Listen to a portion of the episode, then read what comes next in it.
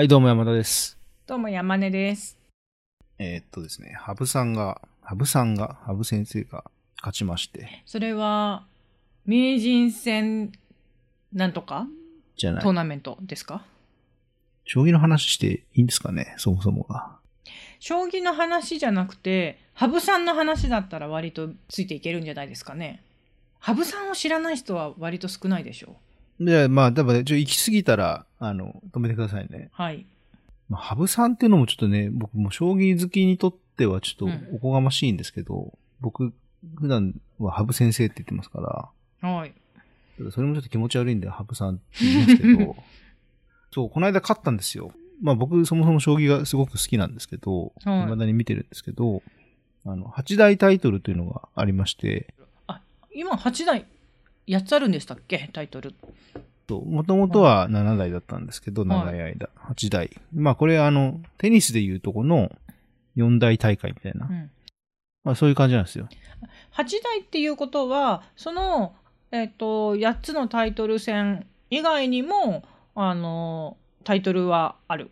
細かいのはあるけど、ほぼほぼこの8つです。細かいうん短い棋戦とかはあるんですけど、なるほど。大体この8大タイトルの予選とかそういうのをやってると年間埋まっていくみたいな。うーん高校野球の秋季大会とか春季大会とかあるけどあビッグなのははあの選抜の甲子園と夏の甲子園だよみたいなああ、そうそうそうそう。そんな感じです。うんで、まあでもその8大あるやつは大体どれも遜色なくて、名人戦だけ別なんですけど、うんうん、名人戦ってのは年間通してリーグ戦やるから、野球のペナントリーグみたいなこと。ああなるほどで、一番勝った人が名人に挑戦するみたいな、はい。すごいざっくりとそういう話なんですけど、まあそれ以外に、そのまあ、各棋戦トーナメントがあったり、リーグがあったりして勝っていくんですよ。はい。で、えっと、僕、将棋にハマったのが、まあ、5、6年前、だからそんな昔じゃないですけど、はい。その頃ね、羽生さんがちょうど、まだ、ギリギリ前線にいた頃で、ってことは今は前線じゃないってことなんですね。今ちょっとね、ちょっと落ちたんですよ。なるほどはい。そう。でもね、あの、話がすごい飛びますけど、はい。僕のいとこが5歳上かな？はのい。いとこがいるんですけど、彼が若い頃に、二十歳前後の頃に、オールディーズにハマったことがあって、オールディーズ？オールディーズのアメリカンミュージック、ああああもうあの音楽のね。はい。だいぶ話飛びますね。超飛びますんですけど、そう。はいで、その時に、まあ、とはいえ、うちのいとこが若い頃っていうのがもう、もう20年とか30年とかそんくらい前ですけど、はいその頃に、えー、なんか六本木かどっかのオールディーズクラブみたいなところに連れてってもらったことがあるんですけど、うん。そうすると、もうその当時で50代とか60代ぐらいの人が、もうなんか若い頃を思い出してツイストで踊ってんですね。なるほど、で、うちのいとこはそんな中で若いから珍しいもんだから、うなんか意外とその辺の人たちにいじられて顔見知りだったりして、うんうんっていうなんかこう、なんか謎のオールディーズ文化に触れた時に、はい。オールディーズの歌手ってわかります？ポール・アンカとか？ポールアンカも入るのかな？あとは、まあ、なんだろう、シュープリームスとか、シナトラはちょっと、そう、シュープリームスとか、あとは、ロイ・オービソン、プリティ・ウーマンの、あの、主題歌だったはいロイ、チャック・ベリーですね。すごい有名なのは。ああチャック・ベリーミスター・チルドレンの初期の曲に歌詞に出てくるチャック・ベリーですねそうそうそう。あの、有名なロックンロールミュージックの、あの、イントロが有名で。あれですよ、バック・トゥ・ザ・フューチャーで、はい。ん？あ、ごめん、ごめんなさい。ロックンロールミュージックね、ジョニー・ビー・グッドだ。ジョニー・ビッグジョニー・グビー・グッド。あの、バック・トゥ・ザ・フューチャーで、あの、マーティが過去に行って、うんうんじゃあ思いっきり古臭い曲をやろうっつって演奏したら、それが最先端すぎてみんなが ノリノリになるシーンあるじゃないですか。うんうんあの時弾いてたのがジョニー・ビー・グッドなんですよ。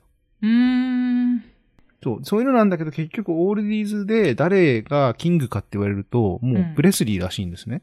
あああプレスリーってオールディーズになるんだそう。で、オールディーズってその黒人音楽だからそのチャック・ベリーとかもうん黒人なんだけど、うん。プレスリーがその白人がそれを初めてやって、うんで、人気を博したっていうことで、その帝王になるんですけど、うんうん。で、その時うちのいとこが言ってたのは、オールディーズを聞いてると結局最終的にプレスリーに全部行き着くんですって。うんうーん。遡ったりとか影響を与えてるところでこう聞いていくと、プレスリーに行き着いて、あとはもうそこでプレスリーを好きになるかどうかだけだっていう話をしてうんうんて、そういうのが妙に耳にずっと残っていて、うん羽生さんがそれです。あ、なるほど。そ将棋を好きになると、あの、入り口が何であう。れ、なんであれ、掘れば掘るほど、羽生さんに行き着く。ゴールとし、ゴールというか、羽生さんに行き着くぞと。あの、結局ね、みんな好きになるっていう。うーん。なんかそんな感じなんですよ。僕のイメージでは。まあ最近だとね、藤井くんとかいるから、ちょっと違うかもしれないんだけど。なるほど。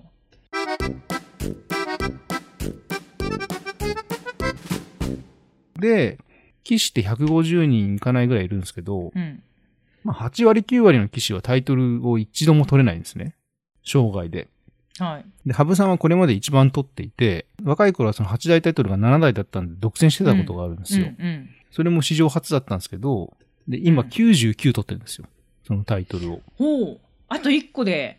そう。僕が見始めた頃に、100期挑戦っていうのは何回かあったんだけど、全部うまくいかなくて、で、そうこうしてるうちに藤井くんが出てきて、まだでもそれはその段位が違うから、直接的に当たることは、そんなになかったんだけど、そこをやっぱみんな期待するじゃないですか。うん、そりゃそうですね。で、羽生さんはその時に、藤井くんにヒノキ舞台で待っていますっていう言葉をどっかの記者に聞かれて取材で言ったんですね。ヒノキ舞台っていうのはもう要するにタイトル戦で待ってるよっていう話なんですよ。うんそれで将棋ファンは湧いたんですけど、うんはい。そしたら今度羽生さん側が落ちていってしまって、うんうんこれはもうさすがに年なんじゃないかとか、うん。AI の研究が今みんなやってるから、それにもう合わせられない、時代に合わせられないんじゃないかみたいなことを散々言われて、うん。うん。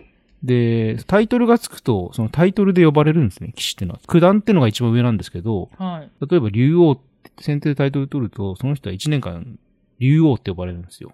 なんとか九段じゃなくて。それって、あれですよね。私もその呼び名を、まあ、比較的最近知ったんですけど、あの、将棋のプロ棋士のことを、つい、あの、将棋に詳しくない人って、なんとか名人って言いたくなっちゃうんだけれども、名人ってタイトルの、あの、そうその、タイトルなんです。名人戦ってのがあって。そう。だから名人って一人しかいないんですよ。ね。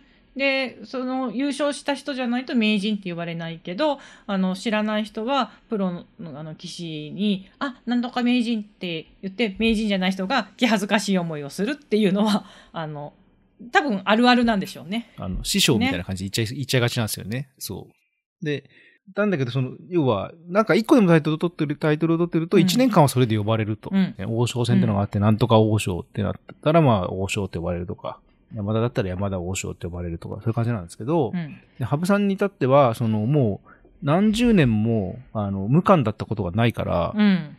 もうずっとなんかのタイで呼ばれてたんですけど、ついに無冠になって何年か前に、初めて羽生九段って呼ばれるっていうね、なるほど。あって、うん。で、それでハブ世代っていうのがいるんですね。この辺やっぱうんな、どんだけかいつまんでも長くなっちゃうな。でハ、ブ世代は、あの、私は多少わかるけど、だいぶそう込み入ってきましたね。こう見てましたね。まあ、要は、うんハブさんの頃にめちゃ強い人たちが何人もいたんだけど、その人たちもみんなどんどんどんどん今弱くなっていって、もうそのうん年の人たちはもうダメだねって言われてて、うん。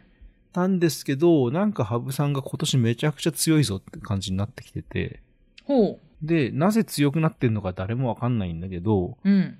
もうとにかく何かを掴んだんじゃないかっていう噂がうーんありまして、勝率も去年は負け越してたんですけど、今年は大幅に勝ち越しており、今のところ。ほうほで、王将戦っていうタイトルに挑戦するためのリーグ戦があるんですけど、その決勝リーグで先日勝てば、今その王将タイトルを持ってるのは藤井さんなんで、ついにタイトル戦でか戦いが見れるっていうやつを、この間まあ、相手のポカもあったんですけど、解消しまして。で、ついに、ハブ VS 藤井が実現。見れる。1月からと。へえ、へえ。え、ハブ VS 藤井はタイトル戦以外では対決はしてるんですか？何回もやってますね。それはやってる。でもタイトル戦でやるのは初めて。初めて。だからタイトル戦ってのはまあ和服着てやるやつですね。うんうんうん、うん。わかりやすいへえ。だからね、やっぱね、なんかこう、も、持ってんですよね。いつも思うけど。もうなんか、スター性がね、あの、どっちも、その、藤井くんもあるから、うんうんどっちも、羽生さんも、結構僕が見てる中でも、いろいろね、これはスターだなっていう瞬間がいくつもあったんで、うんまあ将棋ファンはそれで湧いてますね。今あのー私、羽生さんで好きなエピソードが、うん。全然将棋と関係ないんですけど、あの、羽生さんって、スケートの羽生くんのファンらしいんですよね。ああ、そうそうそう。ね。であ、の、奥さんがすごいファンなんですよね。家でテレビ見てて、うん。あの同じ字じゃないですか。で、あ、羽生くんのニュースだって、あの、テロップを見て、羽生くんのニュースだと思って、身を乗り出してみたら、羽生さんのニュースで、あ、なんだ僕かってなったっていうエピソードがすごく好きです。そういうね、で、またね、人柄も素晴らしいから、うんうんほ。っこりエピソードいっぱいあって、僕好きなやつは、まあ、将棋関連のやつもあるんですけど、将棋関連じゃないのですげえグッと来てたのは、うん。あの、娘さんが二人いるんですよ。はい。大学に行ってるんですね。うんどっちって、まあ、どっちかが大学に行ってる時に、その、大学の同級生が、娘さんが羽生さんの娘さんだってことを全く知らずに、羽生さんって将棋できるの？みたいなことを娘さんに言ったっていう、めっちゃいいエピソードがあったんですよ。で明かしてないらしいみたいな話があって、その、父が羽生善治だととっていう。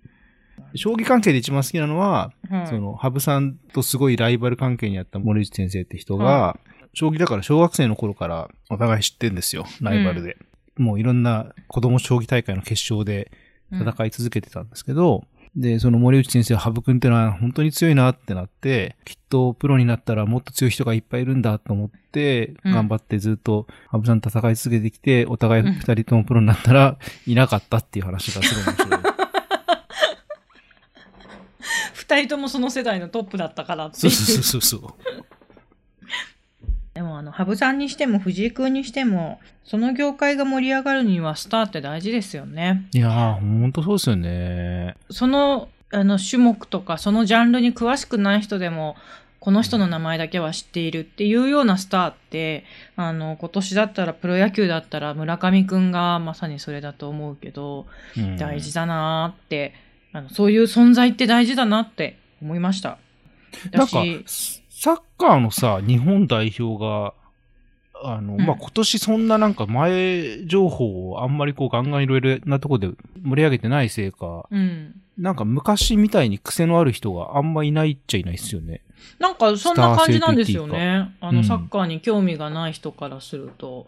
だって中田秀の時とか、あと本田圭佑とか、サッカーを知らなくても知ってるっていう人がいたけど、ね、今年のワールドカップはあんまりそういう感じじゃないですよね。そうなんですよね。だから、うんまあ、ワールドカップでそうなっていくのか、またはわかんないんですけど、うん。なんかね、やっぱこう、昔の J リーグ、黎明期の頃のノリとはまた違ってきてんだろうけど、そういえば知らないな、みたいなことを思っちゃいますけどね。いや、本当あの、そのジャンルを象徴するような存在って大事だなってうん思います。そうなんです。ちょっとだからその新旧の激突を、まあ、お正月に、えーいや、でもそれは楽しみですね。えー楽しみなんですけど、まあ、将棋だからな、あんま分かってもらえないですけどね。